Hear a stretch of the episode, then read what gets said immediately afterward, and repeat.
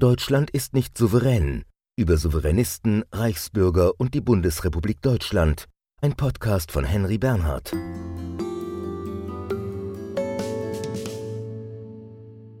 Am 25. Juli, sage ich euch, mache ich diese BRD platt. Ich hau sie runter. Das ist vorbei. Also ich muss mich abmelden bei der BRD indem ich dann äh, schriftlich festhalte und mir bestätigen lasse, dass ich meine Ausweise abgegeben habe und äh, muss dann aber auch verlangen, dass mein Personenstand geändert wird, also die Streichung aus dem Verzeichnis in der BRD. Die BRD-Gesetze sind juristisch erloschen. Ja. Bloß mal zur Information. Die DDR ist weg, die BRD ist weg. Wir haben Deutschland. Wir fordern die Grenzen des Zweiten Deutschen Reichs vor Ausbruch des Ersten Weltkrieges. Die polnischen Ostgebiete Ostpreußen, die Teile von Frankreich, Elsass-Lothringen, das ist alles. Bei Razzien gegen die sogenannte Reichsbürgerszene in Hessen und Baden-Württemberg haben die Behörden hunderte Messer und Äxte beschlagnahmt. Auch Pfeil und Bogen, Macheten, Zwillen mit Stahlkugeln, Schusswaffenmunition und eine Armbrust mit Zielfernrohr seien gestern in Wohnungen von insgesamt 34 Beschuldigten gefunden worden. Die BRD ist, ist eine, ähm, ja, ein Verwaltungskonstrukt, der von den Alliierten eingesetzt ist zur Verwaltung des Deutschen Reichs. Und mehr haben wir hier nicht. Die gängigen Internetplattformen sind voll mit Videos von ihnen, selbst aufgenommen oder aus Fernsehdokumentationen. Reichsbürger, Souveränisten, Selbstverwalter. Man kann sich über sie lustig machen, weil sie behaupten, dass das Deutsche Reich noch existiere, weil sie sich selbst Titel wie Reichskanzler oder Reichsminister verleihen, weil sie selbst gebastelte Führerscheine benutzen. Aber wer mit ihnen von amtlicher Seite zu tun hat, in der Verwaltung, in Gerichten, bei der Polizei, für den ist der Reichsbürger in erster Linie kein komischer Kauz, sondern ein Problem. Deshalb wollen wir heute grundlegend klären, wer Reichsbürger sind, was sie wollen und was sie denken. Dafür habe ich mich mit Kennern der Szene unterhalten, die die Reichsbürger seit Jahren beobachten. Ich spreche jetzt mit David Bekrich. Er ist im Miteinander-Netzwerk für Demokratie und Weltoffenheit in Magdeburg und er kennt sich gut mit Reichsbürgern aus. Herr Bekrich, wie werde ich Reichsbürger? Also ich glaube, Reichsbürger werden sie oder wird man, indem man zunächst erst einmal seinen Austritt aus der Bundesrepublik Deutschland erklärt. Reichsbürger vertreten die Auffassung, dass die Bundesrepublik Deutschland als Staatswesen eigentlich nicht existiert, dass die Staatsbürgerschaft der Bundesrepublik Deutschland nicht existiert und dass sie deshalb berechtigt seien, daraus auszutreten und dann auf dem Grundstück der Gartenstraße 25, also des Grundstücks, auf dem sie selber wohnen, einen eigenen Staat zu gründen, eine eigene Fahne zu hissen, vielleicht auch eine Fantasiewährung einzuführen, eine eigene Verfassung zu schreiben. Das wäre so der eine Weg in die Reichsbürgerszene. Und dann muss man noch mal auf die Motivlagen schauen. Also warum wenden sich Leute dieser Szenerie zu? Ich sag mal nur einen Aspekt, dass Leute mit den Behörden in Konflikt kommen, also mit der mit den Steuerbehörden beispielsweise oder mit dem Katasteramt oder äh, mit den Verkehrsbehörden, mit der Polizei ähm, und dann aus diesem Konflikt einen Ausgang suchen. Und dieser Ausgang lautet dann ganz oft zu sagen, die Polizei oder das Katasteramt oder das Verkehrsamt, mit dem ich zu tun habe, hat eigentlich gar keine Existenz und Exekutivgewalt über mich existiert nicht und deshalb muss ich mich deren Anweisungen oder Bescheinigungen oder Verfügungen oder Gebührenbescheiden auch nicht fügen. Das heißt, bei der Frage nach Henne oder Ei ist hier möglicherweise die Tatsache, dass erst das Problem mit dem Staat da ist und ich mich dann dieser Ideologie bemächtige, um mein Problem damit zu lösen. Die Reichsbürgerideologie ist ja sehr vielgestaltig. Es gibt ähm, Souveränisten, ähm, die schon skizzierten, die dann auf dem Gelände der Gartenstraße 23 ihren eigenen Staat errichten. Es gibt diejenigen, bei denen das eher so in die esoterische Richtung geht. Es gibt diejenigen, bei denen das eher in eine rechtsextreme Richtung geht. Allen gemein ist ihnen, dass sie eine bestimmte Auffassung davon haben, wie sie sich dem Zugriff des Staates oder was sie dafür halten, entziehen wollen. Das muss nicht immer finanzieller oder steuerrechtlicher Art sein, das kann auch politischer Art sein, das kann auch äh, etwas mit der Persönlichkeitsstruktur der handelnden Personen zu tun haben. Und das wiederum hat dafür gesorgt, dass jahrelang Reichsbürger so als Spinner abgetan wurden. Also als Leute, die in ihrem Schrebergarten seltsame Dinge tun, die man nicht weiter ernst nehmen muss und die auch nicht gefährlich sind. Und das hat sich erst geändert, als wir in eine Situation geraten sind, wo man gemerkt hat, dass diese Spinner erstens eine gemeinsame oder vergleichbare ideologische Grundlage haben und dass sie zweitens auch bereit sind, zu den Waffen zu greifen und zu schießen. Eine Wegmarke für den veränderten Umgang, die veränderte Sicht auf Reichsbürger in Deutschland war das Jahr 2016. Damals erschoss ein 49-jähriger Reichsbürger im bayerischen Georgensgmünd einen Polizisten, als seine 31 legal erworbenen Waffen eingezogen werden sollten. Seitdem sehen Politik, Verfassungsschutz, Polizei und Verwaltung genauer hin, wer sich als Reichsbürger bezeichnet und welche Gefahren von der Szene ausgehen. Es sind ja Reichsbürger. Welches Reich meinen die eigentlich? Meinen die die Rückkehr zum Dritten Reich? Meinen sie ein viertes Reich oder ein imaginäres Reich, das möglicherweise von Kaiser Barbarossa also das Reich, das die Reichsbürger meinen, ähm, das kann ein sehr unterschiedliches Reich sein. Ähm, manche meinen äh, das Kaiserreich, manche meinen das Stauferreich. Das hat viel mit der ideologischen Orientierung zu tun. Ähm, ich glaube, es ist ganz gut, sich vor Augen zu halten, dass der Reichsbegriff sowohl in dieser Szene als ein staatlicher Begriff der Realität als auch als metaphysischer Begriff gemeint ist also auszutreten aus dem staatlichen Gebilde Bundesrepublik Deutschland und gleichzeitig einzutreten in eine Art Fantasiewelt, in der die eigenen Regeln, die eigenen Gesetze, die eigenen Vorstellungen davon, was Kultur, was Geschichte, was Identität sei, verwirklicht sind. Das spielt eine starke Rolle. Das heißt, eine eindeutige Aussage, wer oder was unter dem Reich zu verstehen sei, ist ohne Betrachtung des Einzelfalls nicht möglich. Und betrachten wir nur wirklich Einzelfälle, Individuen oder gibt es auch Gruppen, die in sich relativ homogen sind? Also es hat sich eine vielfältige Szenerie entwickelt, ähm, die auch untereinander vernetzt ist, die sich auch gegenseitig befruchtet mit Ideen und mit Schriften. Man muss sich ja vorstellen, dass die Reichsbürgerideologie im Zeitalter des Internets ähm, sehr aktiv ist bei Facebook, sehr aktiv ist bei YouTube, wo es dann auch Anleitungen gibt, äh, wie man sich gegenüber staatlichen Behörden und Institutionen verhalten soll oder zu verhalten hätte.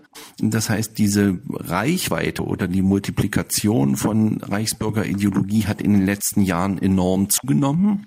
Und was wir immer wieder merken in der Analyse der Texte und der selbstgemachten Formulare, der selbst hergestellten Autonummern oder äh, Führerscheine, Ausweise, was es da auch immer gibt, ist, dass man sozusagen voneinander äh, kopiert und abschreibt. Und dann gibt es bestimmte Ideologieelemente, die wiederkehrend sind. Ein Ideologieelement ist beispielsweise zu sagen, Deutschland hätte gar keinen gültigen Friedensvertrag. Das ist eine wesentliche Säule der Reichsbürgerideologie. Eine weitere wesentliche Säule der Reichsbürgerideologie ist zu sagen, ähm, es gebe in Deutschland gar keine Souveränität. Das heißt also, der Staat sei gar nicht souverän handlungsfähig, weil es keinen Friedensvertrag gebe. Damit sei eigentlich auch die Bundesregierung gar nicht legitimiert, also auch nicht nicht die Landesregierung, also auch nicht der Landrat und letztendlich auch nicht der Bürgermeister meiner Gemeinde oder meiner Kommune.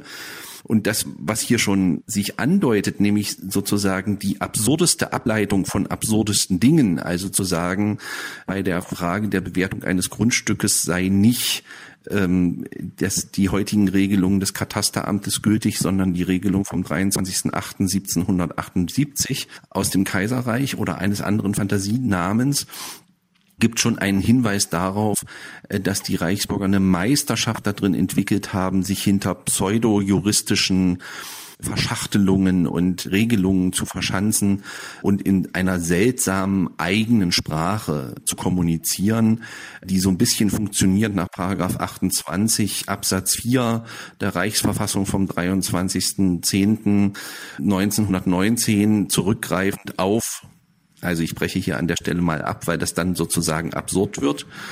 Und wenn man das jetzt nicht als Rhetorik nimmt, sondern als Schriftstück, dann können wir ganz oft beobachten, dass Reichsbürger auf die schlichte Anforderung beispielsweise sich auszuweisen gegenüber der Polizei oder einem Amt eben nicht mit einem Ausweis antworten, sondern mit einer Flut von juristischen und pseudojuristischen Argumenten. Aber die Frage geht ja auch ins Psychologische. Wie komme ich auf die Idee, etwas Offensichtliches zu negieren?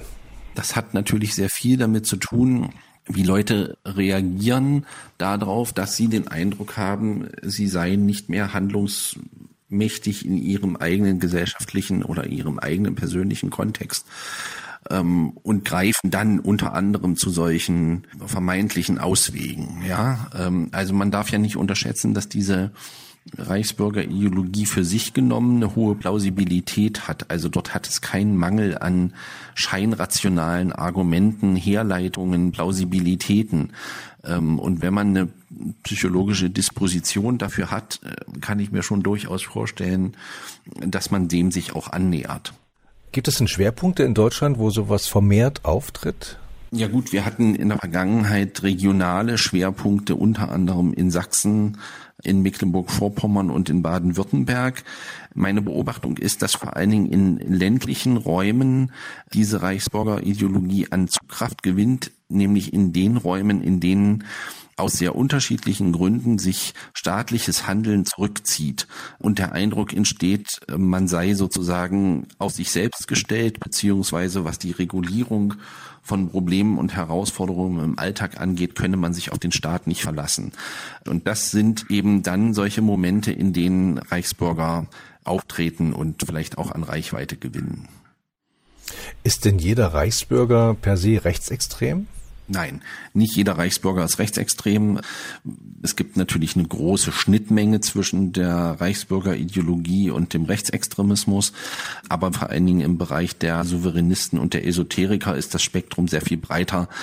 Ähm, vor allen Dingen, da sich diese ja ganz oft nicht in einem politischen Koordinatensystem selbst verorten. Auf der Ebene der Ideologie oder Ideengeschichte wiederum funktioniert das ein bisschen anders, weil wenn man sich die Reichsbürgerideologie ein bisschen näher ansieht, dann wird da ganz schnell auch so verschwörungsideologische und antisemitische Inhalte wiederfinden, die aber nicht zwingend mit dem politischen Rechtsextremismus in Interaktion stehen, ihm aber trotzdem nahe stehen, ideologiegeschichtlich oder ideengeschichtlich. Und da spielt das Internet eine sehr zentrale Rolle. Also früher wurden diese Handbücher der Reichsbürger-Ideologen so unter der Hand weitergegeben. Heute kann ich mir das alles problemlos im Internet runterladen, auch vermeintliche Widerspruchsbescheide gegen Gebührenordnungen oder Steuerzustellungen etc. Das heißt, ich kann mich im Internet aus einem Ideologiebaukasten der Reichsbürgerszene bedienen und kann mir meine eigene Reichsbürgerideologie zusammenbauen im wahrsten Sinne des Wortes, indem ich eben aus diesem Baukasten mir die Elemente nehme, die zu meiner persönlichen Situation oder zu meiner persönlichen Weltwahrnehmung passen. Das mag sich absurd anhören, das wird aber von vielen Leuten gemacht, die in dieser Szene aktiv sind, was wiederum auch damit tun hat, dass wenn sie dann von außen als Reichsbürger etikettiert werden, äh, sie das manchmal sehr weit von sich weisen und sagen, also sie seien gar kein Reichsbürger, sie seien auch nicht rechtsextrem, sondern sie würden nur ihr persönliches Recht durchsetzen oder sie würden doch nur bestreiten, dass die Polizei auf ihrem Grundstück auch Verfügungsgewalt hätte etc. Angaben über die Anzahl der Reichsbürger in Deutschland schwanken stark. Mal werden 5000 genannt, mal 16.000. Es ist eine Frage der Zählung, aber auch der Zuordnung zu verschiedenen Szenen. Die Reichsbürger sind ja nicht viele. Wo liegt das Problem für den Staat, für die Gesellschaft, außer dass sie nerven und den Betrieb stören? Ja, das Problem liegt darin, dass sie für einen Teil des staatlichen Handelns durchaus eine Gefahr sind, weil wir gesehen haben, dass die Radikalisierungsprozesse in Teilen der Reichsbürgerszene von ich gebe meinen Ausweis ab bis ich bin bereit, auf Polizisten oder Amtsträger zu schießen, dass dieser Weg unter Umständen kurz ist und dass man nur sehr schwer einschätzen kann, welche Personengruppe diesen Weg geht. Das heißt, da gibt es auch so eine Unkalkulierbarkeit.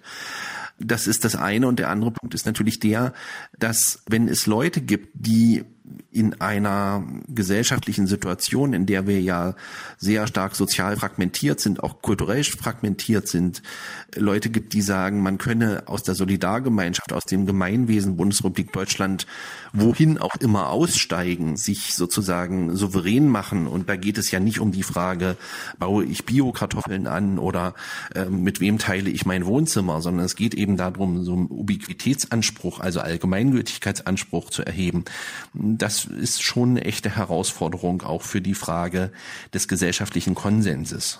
Am 25. Juli, sage ich euch, mache ich diese BRD platt. Ich hau sie runter. Das ist vorbei.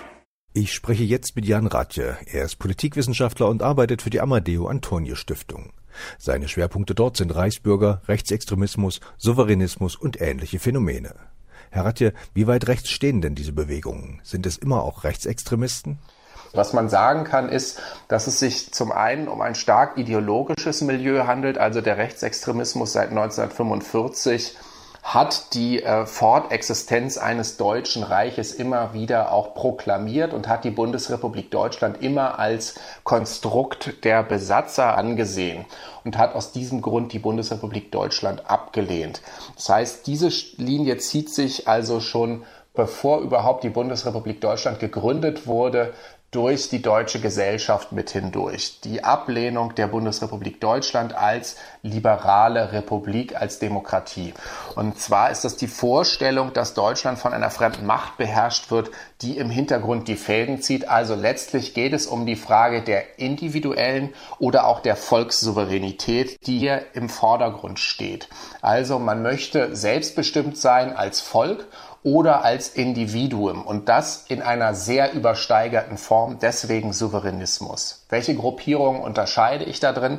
Zum einen die Rechtsextremen seit 1945, also mit dem Ende des Deutschen Reiches im Nationalsozialismus kam die Forderung auf, dieses wiederherzustellen und letztlich als Heilsort auch der Deutschen sich vorzustellen. Dann gibt es äh, Gruppierungen, die sich selbst als Reichsbürger verstehen innerhalb dieser Rechtsextremen. Das wären dann Personen um beispielsweise das rechtsextreme und antisemitische deutsche Kolleg, so Personen wie Horst Mahler beispielsweise. Der ist die wahrscheinlich bekannteste Person aus dem Milieu. Und dann gibt es noch Menschen, die einem anderen Strang gefolgt sind, die auch sich selbst als Reichsbürger bezeichnet haben und die stehen in der Tradition beispielsweise des Berliners Wolfgang Ebel, der als erster so eine Reichsregierung dann auch geschaffen hat beziehungsweise unter diesen neuen Vorgaben glaubte, als kommissarische Reichsregierung Deutschland regieren zu können im Einverständnis der Alliierten. Und das fing so Anfang der 80er Jahre in Berlin an und verbreitete sich dann darüber hinausgehend.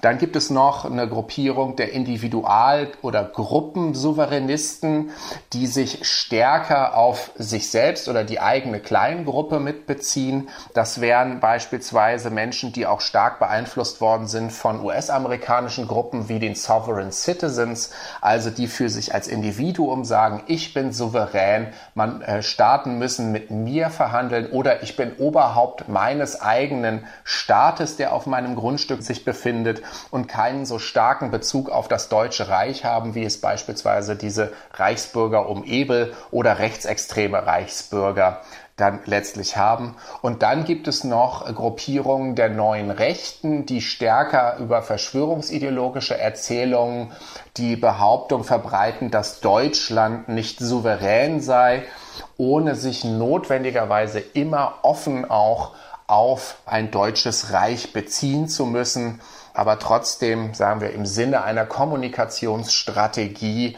ähm, versuchen, die Diskurse zu beeinflussen, um zu sagen, Deutschland sei nicht souverän. Ein prominentes Beispiel in diesem Sinne wäre das größte verschwörungsideologische Printmagazin im deutschsprachigen Raum, das Kompaktmagazin, welches den Untertitel trägt Magazin für Souveränität. Und dann hat man auch noch starke esoterische Komponenten, die auch eine Rolle spielen. Und dort gibt es den Nationalsozialismus, wenn man in die Vergangenheit schaut, hinaus Linien der Esoterik, des Okkultismus, die eben auch mit rechtsextremen Elementen verbunden gewesen sind. Also der Vorstellung von bestimmten wesenhaften Eigenschaften von Menschen, oder von Bevölkerungsgruppen oder ihrer besonderen Rolle in einem göttlichen oder auch in einem, sagen wir mal, kosmischen äh, Weltgeschehen und Plan oder einer karmischen Bestimmung von bestimmten Völkern oder Gruppierungen in einem Gesamtverständnis der Gesellschaft.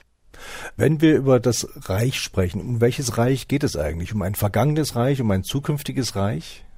Ich würde sagen, wenn wir ganz allgemein darüber sprechen wollen, geht es um beides. Es gibt in den Gruppierungen immer einen starken Rückbezug, was die Legitimation angeht, also in bestimmten Gruppierungen zumindest, sich positiv auf ein vergangenes deutsches Reich zu beziehen. Und gleichzeitig ist das Reich aber auch der Heilsort, ein Versprechen für die Zukunft.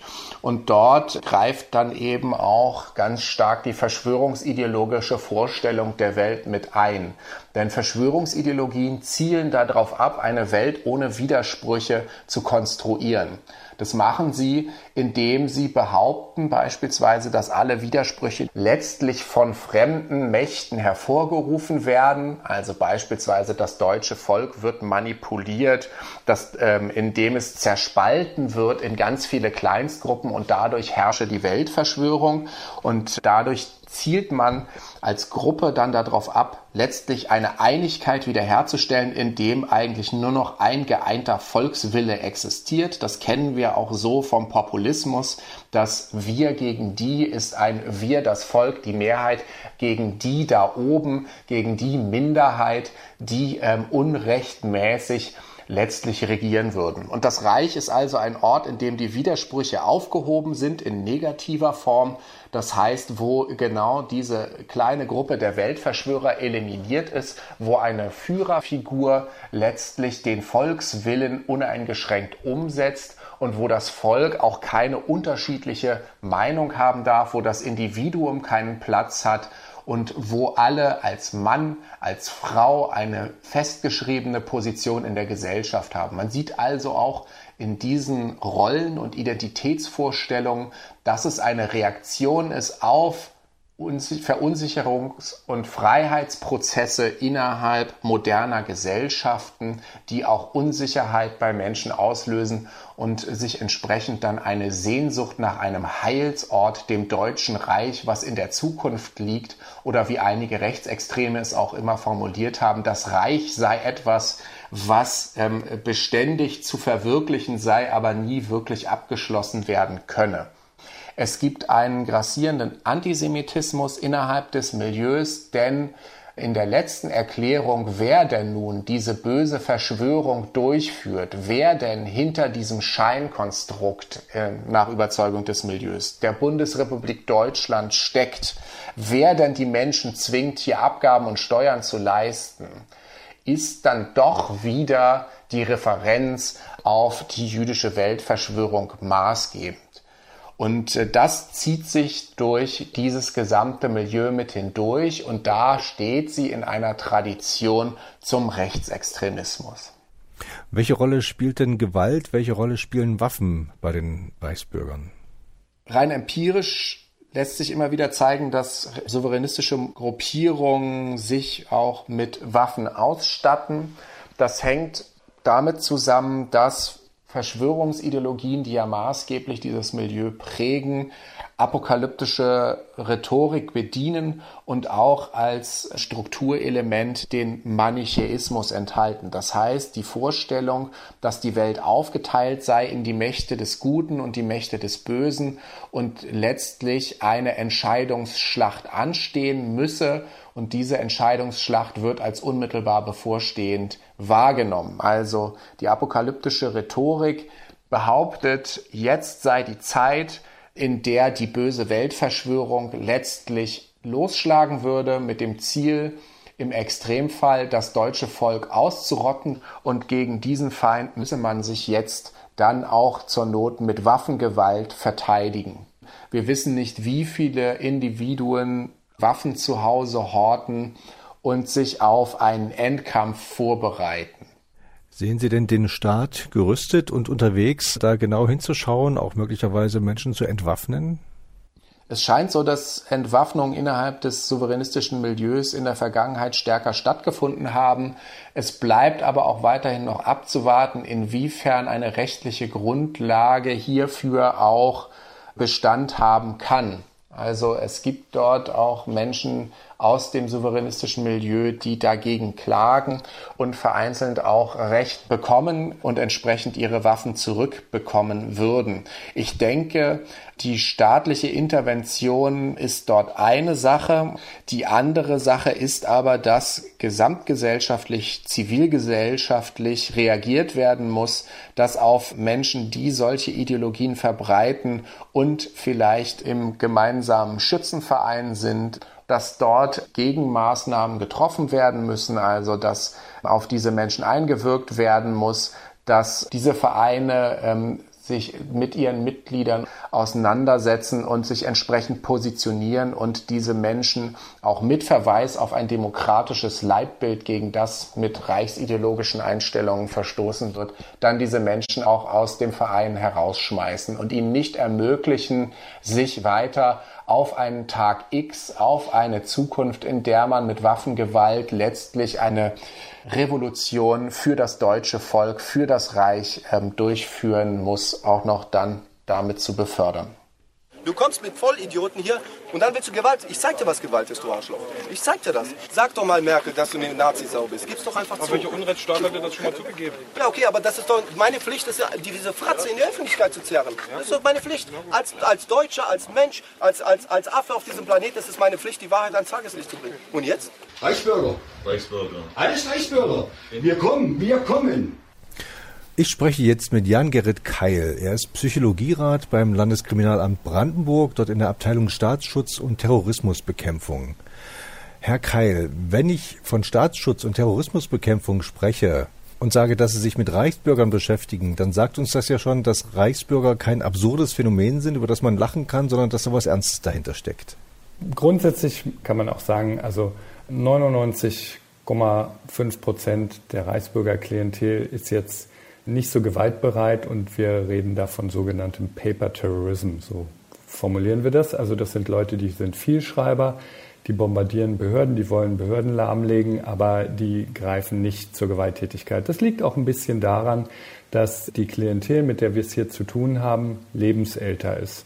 Der Reichsbürger, der ist immer im Durchschnittsalter so in den Medien um die 50, also Terrorismus der zweiten Lebenshälfte. Und wir hatten aber nun diese Schießereien 2016 in Deutschland äh, von Adrian Ursache auf dem Grundstück in Reuden. Und wir hatten das von Wolfgang Plan auf dem Grundstück in Georgensgmünd. Bei den beiden ist es halt so, die haben sich auf ihren Grundstücken verschanzt, die haben sich Zugang zu einer Waffe verschafft, der eine illegal im Darknet, der andere hatte offiziell 31 Waffen und dafür einen Waffenschein und hätte die auch abgeben sollen. Also einmal ging es letztlich um eine, um eine Grundstückspfändung und einmal darum, ein Entzug von Waffen und die Rücknahme der äh, Waffenerlaubnis oder Berechtigung zurückzuziehen. Und in diesen Konstellationen wo quasi beide Male das SEK auch vorher informiert war, also für die Sicherheitsbehörden jetzt nicht aus heiterem Himmel kam, sondern man wusste, das könnten schwierige Einsätze werden. Da geht nicht mehr der Gerichtsvollzieher alleine, da geht das SEK ein und betritt das Grundstück dieser Reichsbürger. Und die haben sich beide eben gewalttätig gewehrt und dabei kam es eben zu Schusswechseln und leider eben auch zu einem Polizistenmord in Georgsmünd. Das heißt, diese Situation einer Eskalation die gibt es, die ist möglich. Es ist aber nicht das äh, komplexe geplante Anschlagsgeschehen einer jugendlich-extremistischen Terrorgruppe, was wir so als erstes im Kopf hätten, wenn wir an Terrorismus denken. Sie sprachen ja eben von Paper-Terrorismus, ein sehr schöner Begriff ja in diesem Zusammenhang. Woher kommt diese Liebe zu Dokumenten, zu Fachbegriffen, zu Paragraphen, zu Ausweisen? Also wir nennen es immer Behördenimitation. Also tatsächlich sind diese Briefe immer so ähnlich wie Behörde und alles ist noch ein Stück weit überdreht ins Surreale. Ne? Der Brief ist zu lang und das Wappen ist zu bunt und die Sprache ist zu verdreht oder gedrechselt.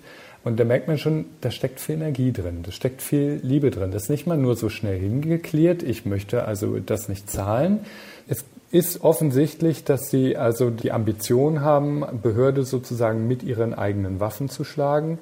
Sie fühlen sich rumgeschubst von der Behörde, sie fühlen sich von der Behörde drangsaliert, sie fühlen sich abhängig, machtlos. Und jetzt entwerfen sie halt Siegel, die sind noch bunter, noch toller.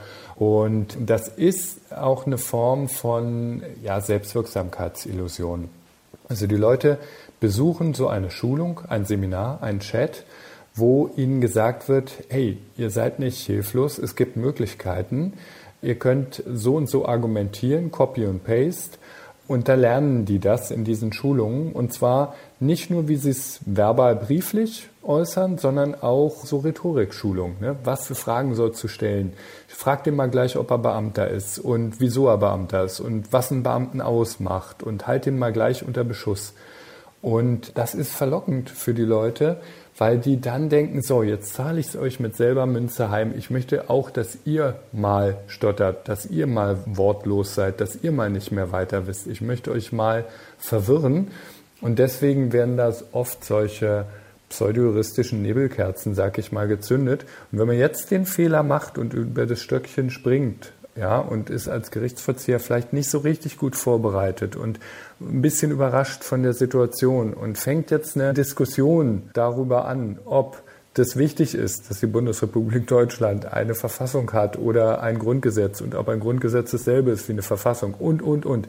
Dann hat der Reichsbürger einen genau da, wo er ihn hinhaben will, nämlich in einem endlosen Palaver, wo es um alles Mögliche geht, nur nicht mehr darum, was eigentlich hier Thema des Tages war, nämlich die Parkgebühr zu zahlen. Also das ist ein bisschen eine Ablenkungsstrategie, das ist ein bisschen eine Spiegelungsstrategie. Also ich spiegel dir mal, wie ich mich von dir behandelt fühle und so ein bisschen auch so, ach, das tut mir so gut, mich auch mal so selbst zu ermächtigen und auch mal als sozusagen Exekutive, Legislative und Judikative zu empfinden. Ich drehe jetzt hier den Spieß mal um und dann sehe ich mal, wie du ins Schwimmen gerätst. Also es sind ja Kontrollillusionen nur. Ne? In Wirklichkeit sind diese Argumentationen Hanebüchen, die sind aus der Luft gegriffen und jeder richtige Staatsrechtler oder so, der lacht sich da kaputt, der würde sich da nicht mal mit befassen.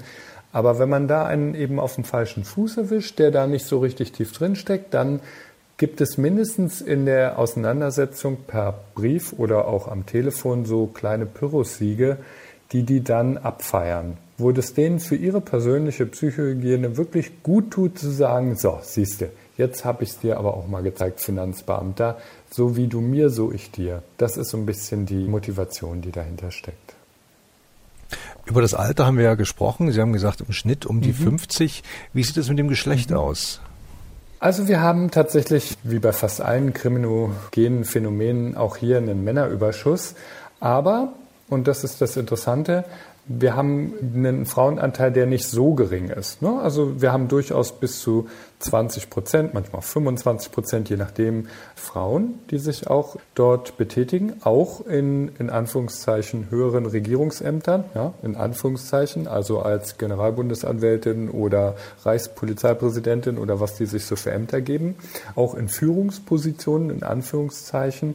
Das ist so ein bisschen ein Merkmal dieser Klientel, dass es äh, deutlich mehr Häuptlinge als Indianer gibt und da eigentlich jeder einen tollen Job abgreifen möchte.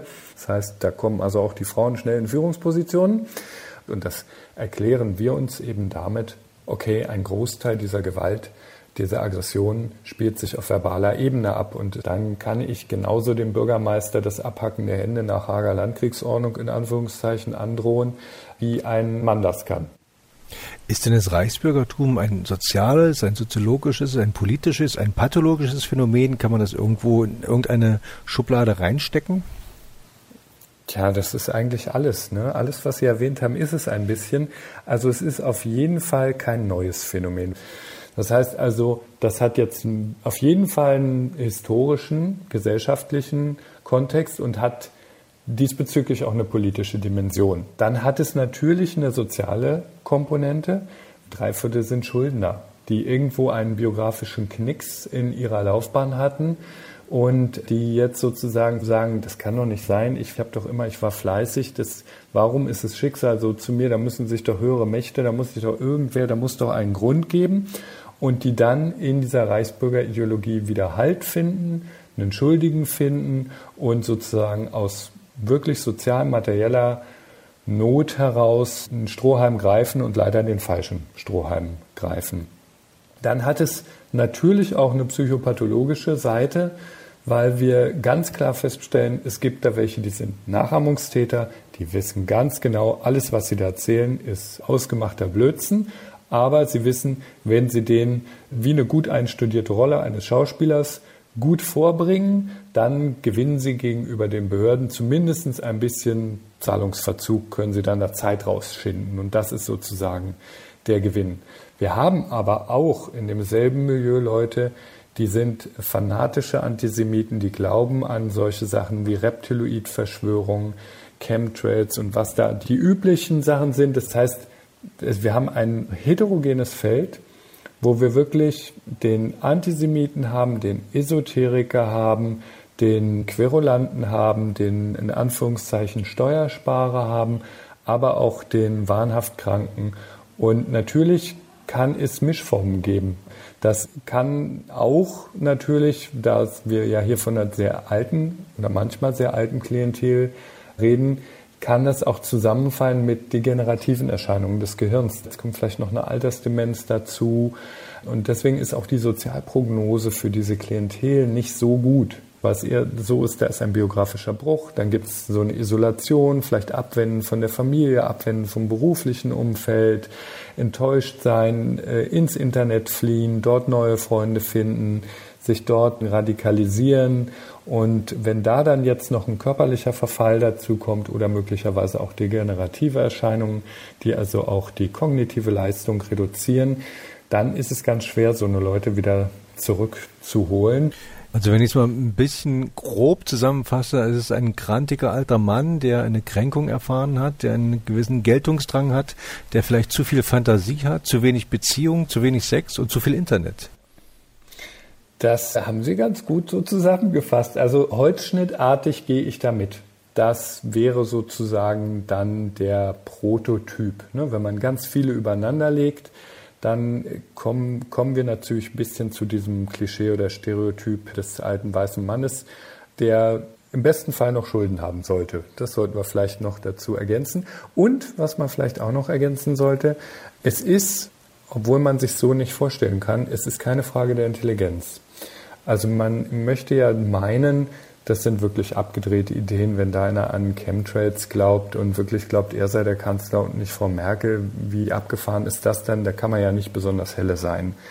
Nein, wir haben eigentlich vom ehemaligen Professor für Zahnmedizin oder ehemaligen Vorsitzenden Richtern oder ehemalige KSK-Soldaten, wir finden also durchaus auch äh, Leute, die mal viel zu sagen hatten und möglicherweise auch da jetzt nicht damit klarkommen, dass sie zurückgesetzt sind, beruflich zurückgesetzt sind und jetzt denken die, ich war Leistungsträger dieser Gesellschaft und jetzt braucht mich hier keiner, fragt keiner nach mir. Das kann doch nicht sein, da stimmt doch was nicht.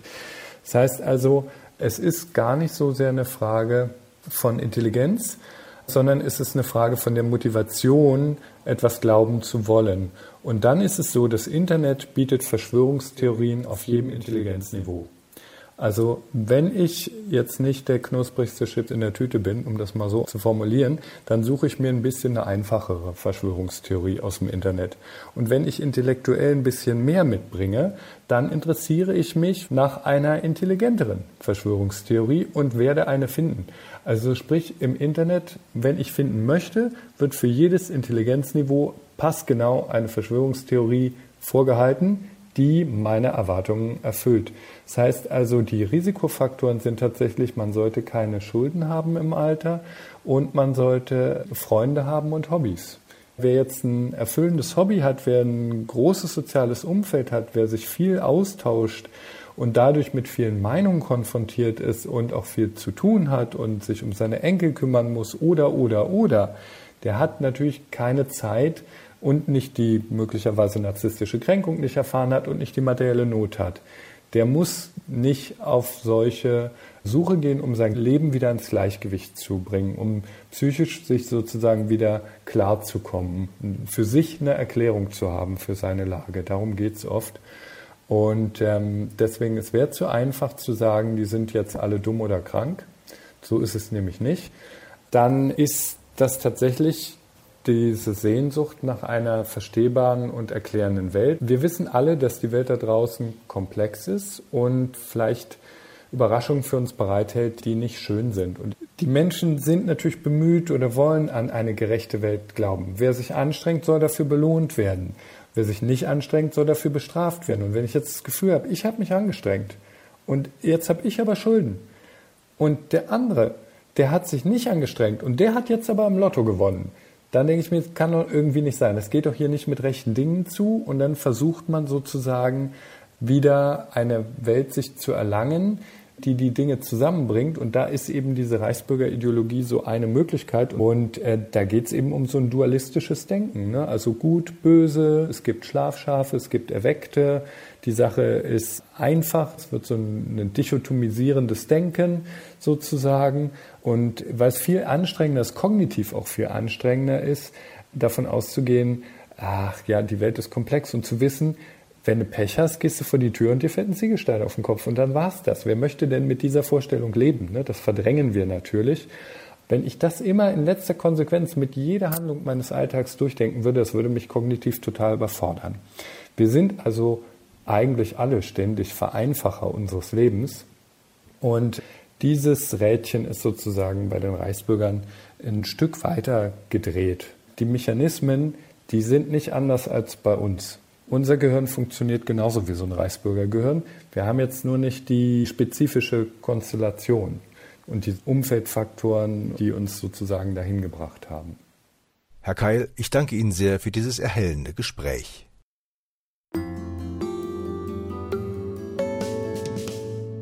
Sie hörten Deutschland ist nicht souverän über Souveränisten, Reichsbürger und die Bundesrepublik Deutschland ein Podcast von Henry Bernhard im Auftrag der Bundeszentrale für politische Bildung aus der Reihe Rechtsextreme Rückzugsräume